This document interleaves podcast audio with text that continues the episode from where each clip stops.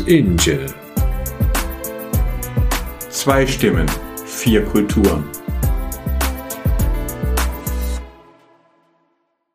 Hallo, Herr Professor. Hallo, Herr Doktor. Du, also in der letzten Folge haben wir ja über Wasser gesprochen, mein großes Thema. Jetzt kommen wir zu deinem großen Thema, nehme ich an, weil warum sonst studiert man äh, Wirtschaftswissenschaft? Geld fließt ja auch, wie die Zeit, wie das Wasser natürlich, wie das Blut und so weiter. Äh, aber jetzt mal, warum fließt denn Geld? Was ist denn Geld eigentlich? Das besteht doch eigentlich aus Stücken, oder? Das ist eine überraschend philosophische Frage, muss man eigentlich dazu schon ganz direkt am Anfang sagen, denn Geld ist ja erstmal nur ein Medium, mit dem wir versuchen, Gütern und Dienstleistungen irgendeinen Wert zuzuordnen. Und das haben wir ja schon gemacht, seit es Menschen gibt, schon im frühen Steinzeitalter. Ne? Da kam dann irgendein Höhlenhand und hat dann angefangen zu sagen, ich habe hier einen schönen spitzen Stein, äh, du hast da leckere Käse-Schinken-Croissants oder was auch immer. Lass uns das mal tauschen. Wobei, damals gab es wahrscheinlich weniger Croissants. Aber so von der Idee her sollte das ja ungefähr rüberkommen.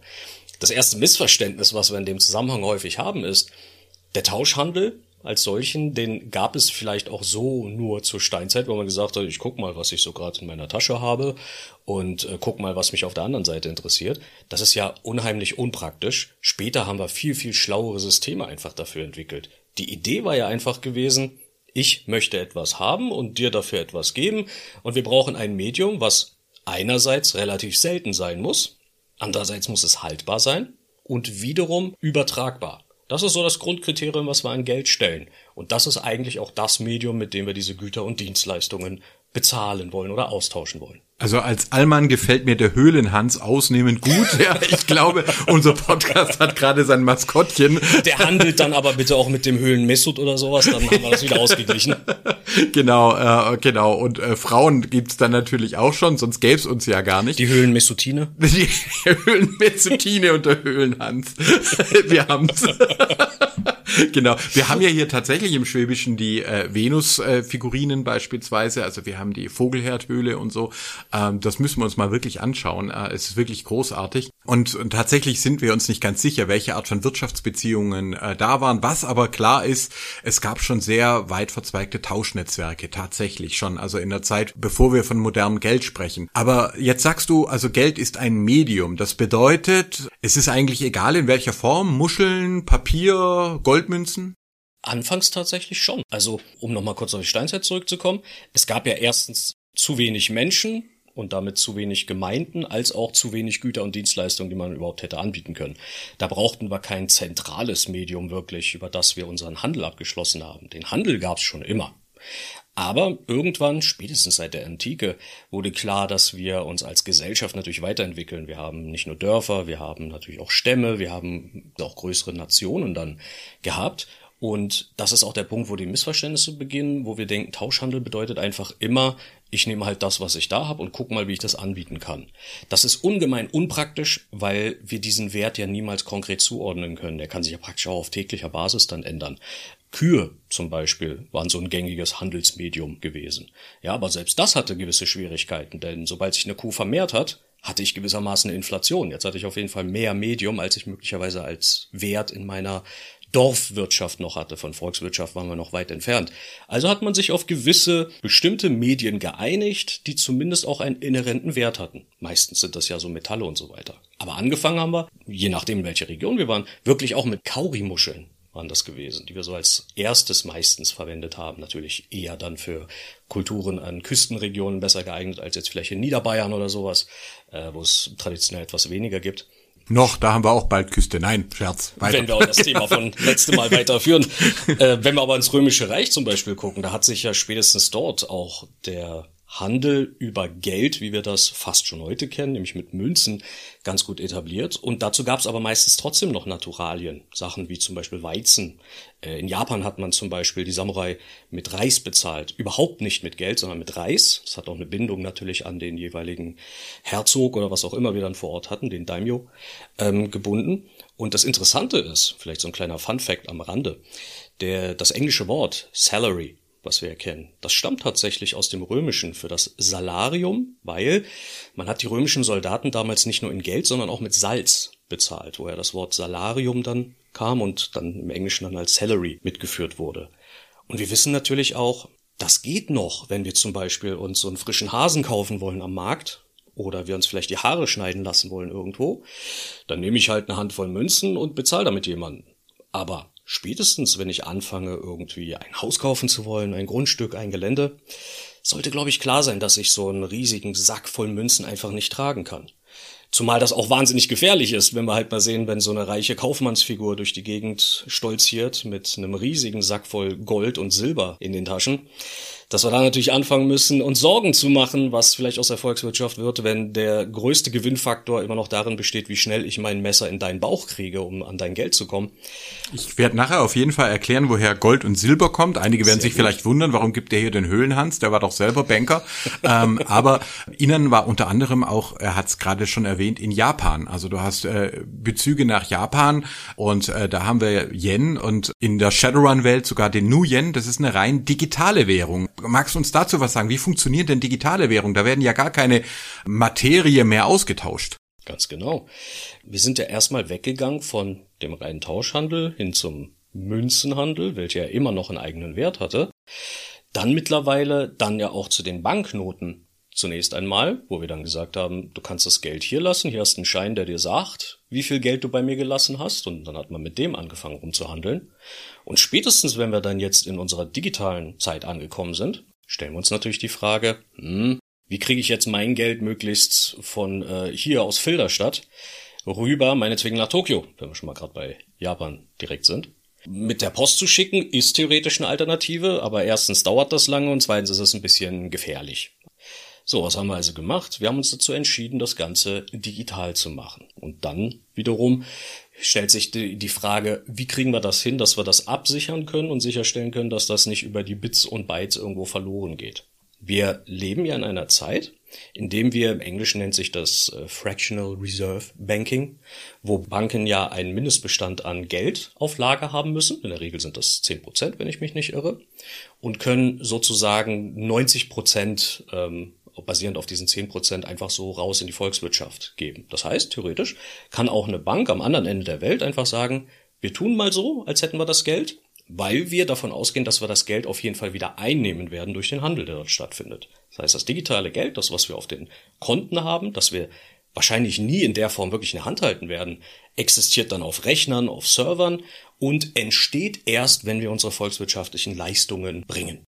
Das heißt sozusagen automatisch Geldschöpfung bedeutet, man geht erstmal in eine Verschuldung, oder? Also das heißt, man genau. erschafft ein, ein Medium, das es in dem Moment noch gar keinen Wert hat, im Sinne von, naja, aber es wird schon ein Wert entstehen. Ganz genau, das war nämlich auch der Gedanke, wie eigentlich das moderne Bankensystem entstanden ist. Das, das waren ja zunächst einmal die Goldschmiede gewesen, vor allem hier in Europa, die gesagt haben, Du brauchst einen sicheren Platz für dein Gold oder für dein Geld, was du hast. Ich habe hier zufällig noch in meinem sehr sicheren Tresor, einer der wenigen wirklich sicheren Orte, noch ein bisschen Platz. Pass auf, gib du mir doch ruhig dein Geld, zahl mir halt ein, zwei Prozent sicherheitshalber ne, für meinen Aufwand und die Sicherheit und so weiter. Und das machen wir dann. Und die haben dann recht schnell festgestellt, es kommt eigentlich keiner, um das nochmal abzuholen. Meistens handeln sie mit diesen Geldscheinen, nämlich diesen Schuldverschreibungen, dass die das Geld ja hinterlassen haben im Tresor und haben dann gesagt, hm, bei mir liegen jetzt insgesamt von den zehn Leuten ihr ganzes Vermögen auf Lager. Ich kann doch eigentlich, wenn das niemand abholt, mal benutzen vielleicht für meine eigenen Investitionen und dadurch das Geld so mehren, dass ich, wenn dann doch jemand kommt, nicht nur einer, sondern vielleicht sogar zwei Personen oder drei Personen ihr Geld wiedergeben kann. Krass. Ähm, es gibt jetzt äh, noch die sogenannten Kryptowährungen. Ich bin da eher im skeptischen äh, Camp, gerade was Bitcoin angeht. Ähm, also auch die unglaublichen ökologischen Schäden, die das äh, verursacht. Meines Erachtens sind es im Wesentlichen Pyramidensysteme, die so lange funktionieren, wie Leute einzahlen. Und das wird ja auch gerade beim Bitcoin wird ja der vermeintliche Erfolg, inzwischen eher Misserfolg, auch daran gemessen, wie viel Euro oder Dollar ähm, äh, Bitcoins denn wert sind. Aber wir haben ja sogar Währungen wie OneCoin, die äh, gar nie existiert haben, die äh, wirklich nur Tokens praktisch waren ähm, und wo riesige Schäden entstanden sind, weil Leute sich haben einreden lassen, es gäbe eine Währung namens OneCoin. Bitcoin gilt bei uns als sogenanntes privates Geld, äh, so hat es das Finanzministerium bezeichnet. Äh, wie funktioniert denn das? Also wie, wie funktioniert denn privates Geld bitte? Mhm. Das geht überraschenderweise auch wieder auf den Grundgedanken von einem Austauschmedium zurück. Denn wenn wir mal drüber nachdenken, unser eigenes Geld, seien es unsere Münzen oder Geldscheine, die sind längst nicht mehr mit einem realen Wert hinterlegt. Ein 2-Euro-Stück hat einen Wert von, ich glaube, 12 Cent, 13 Cent vielleicht, also reiner Materialwert. Ein 500-Euro-Schein übrigens, der hat auch vielleicht 15 Cent an Wert, ja, also mit den Herstellungskosten und die Arbeit, die da drin steckt. Offensichtlich hat unser Geld also nicht den eigentlichen Wert, den er sozusagen hat am Material her. Und das ist natürlich der Gedanke, der irgendwo nicht nur hinter unserem offiziellen Geld steckt, sondern auch diesem privaten Geld. Dass wir einfach sagen, mein 10-Euro-Schein ist 10 Euro wert, weil wir uns alle als Gesellschaft darauf geeinigt haben, dass es 10 Euro wert ist. Warum also nicht, das ist zumindest der Gedanke, Warum also nicht ein weiteres Medium schaffen? Vor allem dann ein rein digitales. Wir leben ja längst im digitalen Zeitalter. Wo wir sagen, pass auf, dieser sogenannte Bitcoin oder der OneCoin, der ziemlich gut an die Wand gefahren ist ähm, und natürlich auch Betrugsskandalen unterlag, warum soll der nicht auch einen festgelegten Wert haben? Faszinierend. genau.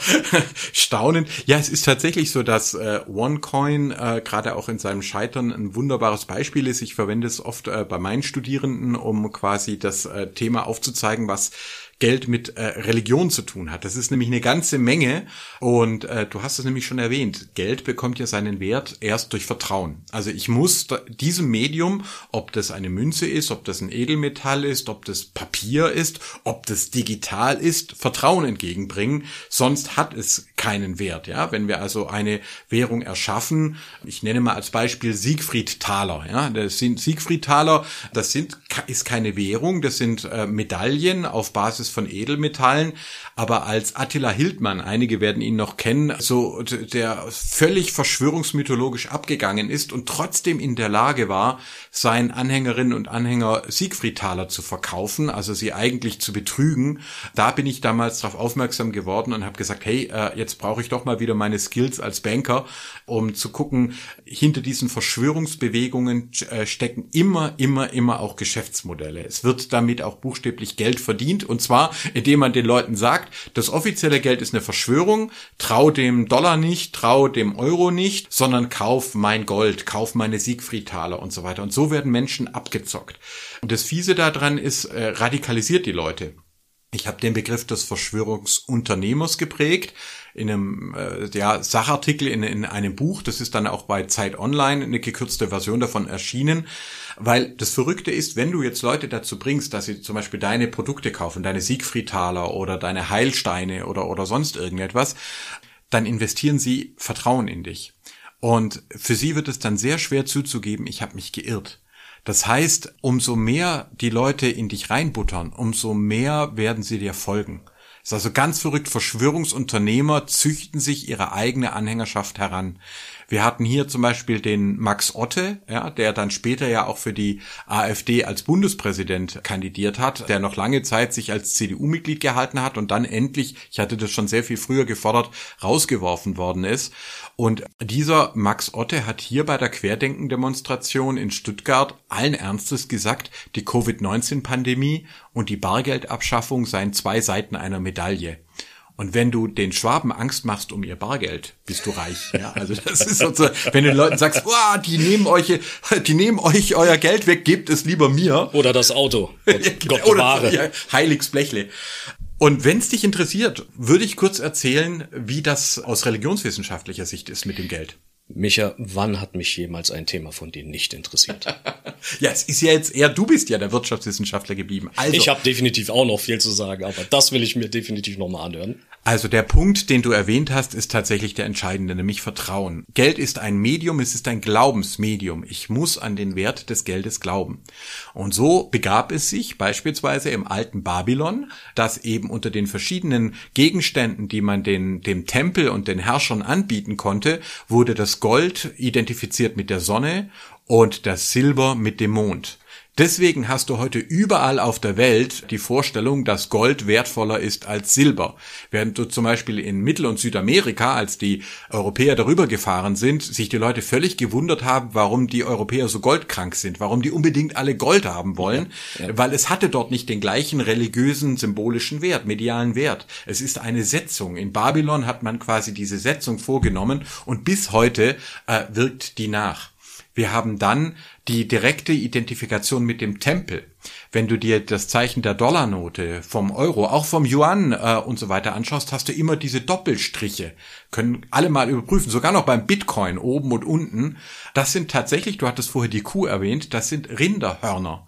Es war ursprünglich so, du bist zum Tempel gegangen und du hast deinen Opferanteil gebracht, zum Beispiel Bratspieß, dein Fleisch gebracht und dann hast du einen Obolei, eine Münze dafür erhalten, die gezeigt hat, hier, der Inan hat seine Opferpflicht, Kleinasien, Türkei war das tatsächlich, hat er, hat er quasi seine Opferpflicht erfüllt, er hat sein Obolus entrichtet. Das sagen wir sogar bis heute. Also das Rind, äh, der Bulle, äh, der nach oben stößt, den hast du sogar bis heute in der Mythologie des Geldes drinnen. Der Bär schlägt nach unten, der Bulle stößt nach oben. Es sind die Rinderhörner nach wie vor in unseren Währungen drin. Also die Religion hat als allererstes gesagt, dieses Medium hat einen Wert. Das kommt von den Göttern her, beziehungsweise dann im Tempel von Jerusalem und dann auch äh, in den Kirchen. Denken wir an den Kreuzer. Ja, dann quasi kommt der, der Wert von der Gottheit her. Und deswegen glaubt man daran. Daher kommt dann aber auch die Angst der Leute, als man dann begonnen hat, Papiergeld einzuführen. Zuerst in China und sehr, sehr viel später in Europa, weil das Leute gesagt haben, das kann gar nicht sein. Du hast bis heute Leute, die sagen, nur Gold und Silber sind echtes Geld. Und damit verdienen dann auch Verschwörungsunternehmer so richtig Geld. Und jetzt natürlich, OneCoin haben wir erwähnt, wenn du dir das anschaust, das funktioniert wie eine Sekte. Also da ist dann eine Verkünderin, die sagt, wir haben hier das neue Geld, ihr müsst mir alle nur glauben, es ist in dem Fall eine Frau gewesen, die sogenannte Crypto Queen, gibt einen ganz tollen Podcast von BBC darüber, ja. wo man richtig sieht, es wird mit Familie und Gemeinschaft und wir sind alle eins und wir erschaffen eine bessere Welt und alle werden reich werden und es ist eher eine Glaubensbewegung. Es ist nicht eine rationale wirtschaftliche Bewegung, sondern Kryptowährungen und äh, digitale Währungen funktionieren auf der Basis des Glaubens. Letzter Punkt, das ist deswegen auch der Grund, warum Antisemiten, Verschwörungsgläubige regelmäßig das Geldsystem angreifen. Zum Beispiel die Zentralbanken. Und, und dann sagt, zum einen verdienen sie selber unheimlich viel Geld damit, indem sie den anderen sagen, das Geld ist alles eine Verschwörung. Ja, der Dollar, der Euro und so. Glaubt dem nicht, gebt mir euer Geld. Und zum Zweiten ist, steckt dahinter natürlich die Vorstellung, Jüdinnen und Juden kontrollieren die Weltwirtschaft, weil über lange Zeit im Christentum und Islam das äh, Zinsverbot galt und ein großer Teil der Bankgeschäfte tatsächlich so in Europa bis ins 13., 14. Jahrhundert vor allem auch von Juden ausgeübt wurden. Also man hat die Leute gezwungen, das zu tun. Viele andere Berufe waren ihnen verboten und dann hat man ihnen vorgeworfen, ihr seid die Verschwörer, ihr kontrolliert ja das Geld. Also es hat irre viel mit Religion zu tun. Das war auch insofern sehr spannend, als dass, äh, ich habe dazu auch mal ein, zwei historische Abschnitte gelesen, dass auch viele deutsche Adelshäuser sich den sogenannten Hofjuden gehalten haben, der dann für die Geldgeschäfte verantwortlich war, weil ja im Christentum nach wie vor erstmal noch das Zinsverbot galt, bis daraus dann zumindest ein Wucherverbot wurde. Im Islam ist es ja heute noch verboten, auch wenn das offen gesagt eher auf dem Papier ist. Natürlich gibt es immer noch viele Musliminnen und Muslime ähm, und natürlich auch islamische Banken, die in der einen oder anderen Form eine Art Zins nehmen und geben, ähm, steht aber auf dem anderen Blatt. Der große Punkt eigentlich ist die Frage tatsächlich des Vertrauens. Wir haben ja versucht, auch über die gesamte volkswirtschaftliche Geschichte diese Frage in irgendeiner Form zu klären. Wir haben ja vorhin gesprochen über dieses Mindestreservesystem, wie das im Deutschen heißt, dieses Fractional Reserve Banking, wo man zumindest zehn Prozent von dem Geld überhaupt halten muss mit dem man da rumspielt, kurz gesagt. Das hat ja zum ersten Mal in Schweden damals äh, die erste sozusagen große Krise ausgelöst, weil man, weil diese ganzen Banken, es gab damals ja noch keine Zentralbanken, da hat sozusagen jede Bank gemacht und gedruckt, wie sie wollte und in dem Sinne immer wieder gesagt, ja, ja, wir haben das Geld ja ja auf Lager, das, das passt schon. Ne? Wenn also jemand sein Geld haben will, dann kriegt er das. Aber dann relativ schnell hat dann die Bevölkerung festgestellt, irgendwie laufen hier so wahnsinnig viele Leute mit so wahnsinnig vielen Scheinen rum. Irgendwas stimmt hier nicht. Ich glaube, ich hole mal lieber mein Geld ab bei der Bank. Und da haben wir natürlich die große Katastrophe, wenn das nämlich passiert in einer Volkswirtschaft, wenn die Menschen, mit anderen Worten, das Vertrauen in die Währung und damit die Banken verlieren, dann führt das unweigerlich zu einer Katastrophe, wenn du nur zehn Prozent von dem wirklich hältst, was du eigentlich ausgegeben hast, in der Hoffnung, das dann mehren zu können in dieser Zwischenzeit. Und so kam es dann natürlich auch in Schweden zu der großen Katastrophe. Wir wissen heute, die meisten Währungen waren längste Zeit ja an den Goldpreis gebunden.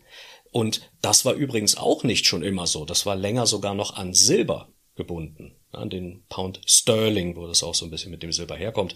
Problem war nur, die Briten sind, und daher kommt ja auch das Klischee, extrem teesüchtig und die hatten ein wahnsinniges Handelsdefizit mit China. Ihr gesamtes Silber war eigentlich in China gewesen und das ist natürlich ein Problem, wenn deine gesamte Währung an Silber gebunden ist. Naja, zwei Kriege später ähm, und ein bisschen volkswirtschaftliches Hin und Her haben wir uns dann doch für das Gold entschieden, ultimativ, wobei auch das gescheitert ist, aber dazu sage ich vielleicht noch ein bisschen später was.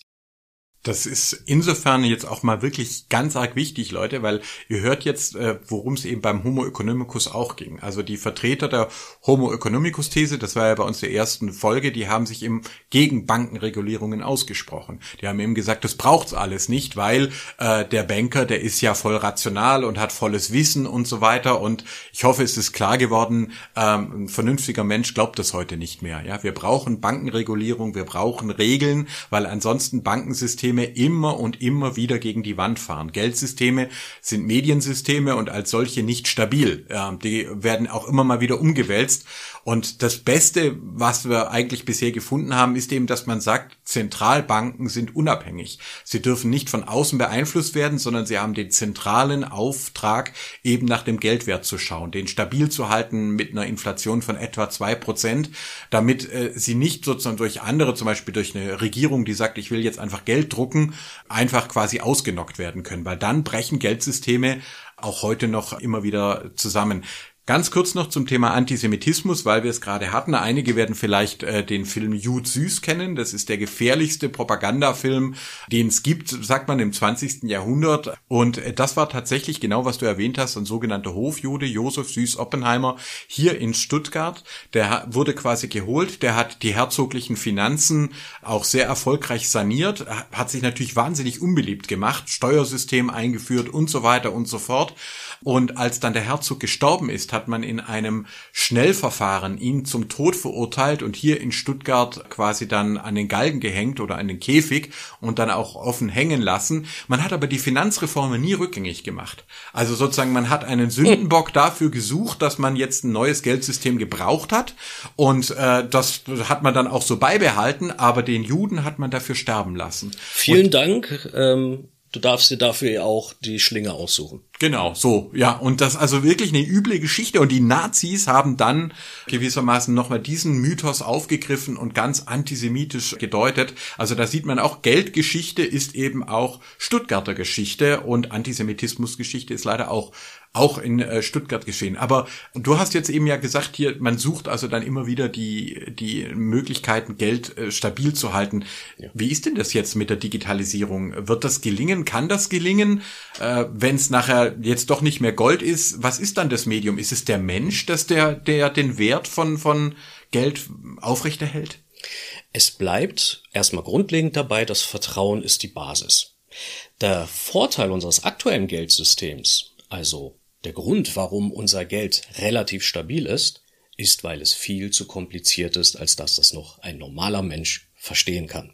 Mit normaler Mensch meine ich selbstverständlich jene, die nicht in irgendeiner Form noch da eine Bildung oder Ausbildung genossen haben. Denn das Grundproblem, weswegen eigentlich die alten Geldsysteme zerbrochen sind, lag ja dann daran, dass die Leute verstanden haben, wie das funktioniert. Ne? Dass sie eben gesagt haben, ich kann jederzeit mein Geld eintauschen gegen etwas. Wir haben ja gesagt, zum Beispiel, Geld war ja lange Zeit entweder in Silber oder in Gold oder auch in Mischungen angelegt. Das heißt, Staaten haben dir garantiert, dass du für eine bestimmte Menge Geld, welcher der Staat dann irgendwann pauschal ausgegeben hat und nicht mehr private Banken, eine bestimmte Menge an einem Rohstoff, sei es Gold oder Silber bekommen hast. Ähm, dazu muss ich vielleicht ganz kurz einmal ausholen, nämlich wir hatten über sämtliche Volkswirtschaften hinweg immer eine Bindung gehabt an irgendeinen Rohstoff, wie gesagt, Gold, Silber und dergleichen. Aber in Zeiten von Krisen hat, haben die Staaten diese Bindung jeweils aufgehoben, temporär. Zum Beispiel, wenn mal wieder ein Krieg anstand. Es gibt, glaube ich, kaum was teureres und kostspieligeres, sowohl monetär als auch natürlich sozial und umwelt, mit welttechnisch, ähm, als ein Krieg. Und natürlich einer der größten Kriege, wenn nicht sogar fast der größte, war erstmal der Erste Weltkrieg, wo dann alle so ziemlich schnell die Goldbindung hingeschmissen haben und gesagt haben, nee, wir müssen jetzt eine ganze Menge Geld drucken, um überhaupt alles Mögliche bezahlen zu können, was wir dort brauchen. Deutschland ist dann nicht wieder zurück zum Goldstandard, offensichtlich, Reparationen und so viel zu hoch, Hyperinflation etc. Und Großbritannien hat es nur geschafft, auf den Goldstandard zurückzukommen, weil sie an den Patriotismus der Bürger appelliert hat, an dieses Vertrauen an das Geld, nämlich gesagt hat, bitte löst euer Versprechen von uns nicht ein und bringt uns nicht die Geldscheine, damit wir euch Gold geben müssen. Wir brauchen das, um unser Vaterland wieder aufzubauen. Ja, weil die einzige Alternative wäre jetzt gewesen, naja, wir, wir reiten nochmal in Deutschland irgendwie ein und holen uns unser Geld. Das wäre ungünstig gewesen. Wir haben gesehen, was es gebracht hat ähm, ein derart harte, zumindest für jenige Verhältnisse, dann im Versailler Vertrag an Reparationszahlungen zu fordern. Ähm, teilweise musste Frankreich dann sogar auch das Rheinland besetzen nochmal, weil das ja die wirtschaftlich stärkste Region eigentlich dann in Deutschland auch war, so dass man diesen Fehler im Zweiten Weltkrieg nicht nochmal wiederholt hat. Weil wir wissen ja, verzweifelte Menschen begehen verzweifelte Taten. Die USA haben, jenseits von irgendwelchen Verschwörungsmythologien, an beiden Kriegen natürlich recht viel verdient, weil sie ja an die Alliierten, den, zu denen sie ja gehörten, sehr, sehr viel verkauft haben. Das heißt, sämtliche Goldreserven der Welt waren auf einmal in den USA. In Europa gab es praktisch kein Gold mehr. Und es hat sowieso praktisch kein anderer Staat mehr eine Goldbindung gehabt an sein Geld, an seine Geldscheine. Also haben die Amis gesagt, pass auf, wir machen das so. Wir binden allein den Dollar an Gold und ihr alle auf der Welt müsst eure Währung an unseren Dollar binden. Fertig. Dann kam es aber natürlich, dass wenn man der alleinige Entscheider ist, auch dafür entscheiden kann, dass der Dollar vielleicht noch ein bisschen mehr wert ist, als man so an Goldauflage hat. Und einer der ersten Menschen, die versucht haben, da durchzublicken, war der berühmte Charles de Gaulle. Ich hoffe, ich habe das ungefähr richtig gesagt. Der versucht hat, dieses Versprechen mal einzulösen. Der gesagt hat, wisst ihr was? Hier habt ihr ganz viele Dollars von uns, rückt mal unser ganzes Gold raus. Der war ja nie besonders Fan von den Amis, auch wenn sie natürlich im Krieg verbündet waren. Und dann haben die anderen Staaten auch gesagt, hey, da könnte was dran sein. Hier, nehmt mal auch unsere Dollars und gebt mir euer Gold. Zu der Zeit hat Nixon, war ja der Präsident gewesen. Und der, der kam langsam ins Schwitzen und hat gesagt, uff, wisst ihr was? Wir geben die Goldbindung jetzt auf. Edgy Badge. Und hat dann im Grunde eigentlich nur noch gesagt, aber die Bindung an den Dollar, den lassen wir schön. Und alle anderen Staaten haben mitgemacht. Und heute, um vielleicht mit einer ganz langen Antwort deine Frage zu beantworten, kann man eigentlich sagen, sämtliche Währungen auf der Welt sind free floating, wie man so sagt, Fiat Currency. Ihr seht schon, ich bin eher in den angloamerikanischen Bereichen unterwegs, was Forschung und Lehre angeht, deswegen benutze ich viel mehr die Anglizismen, als ich es vielleicht sollte. Und man kann höchstens nur noch sagen, und das macht es nämlich so kompliziert, dass der Wert einer Währung nicht mehr in Gold oder einer festen ähm, Commodity, also festen Rohstoff, verankert ist, sondern ein Teil der volkswirtschaftlichen Leistung. Und versucht das mal jemanden zu erzählen, der vielleicht gerade auf dem Gymnasium versucht, irgendwie durch seine Abi-Prüfung zu kommen. Das ist ein super Punkt, weil ähm, also zum einen Fiat, du hast Fiat äh, Geld gesagt, ist natürlich wiederum ein Begriff aus der Religion. Ja, es werde, es werde Licht. Es ist der Schöpfungsbegriff. Geld wird geschöpft, auch heute noch auf Basis von Vertrauen.